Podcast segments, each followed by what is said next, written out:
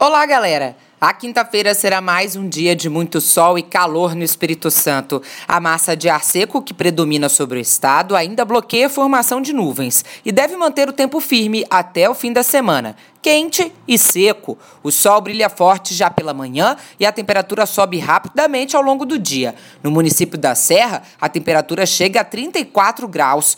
As ondas ficam entre um metro e um metro e meio, com ondulação de sudeste. O período de pico fica em torno de 12 segundos pela manhã e cai até o fim do dia, quando dura 7 segundos. Os ventos continuam fortes, entre 10 e 15 nós, com rajadas de 25 nós, soprando de norte pela manhã e de nordeste a partir da tarde.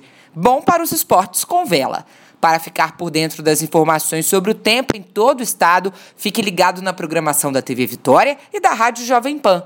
Até amanhã!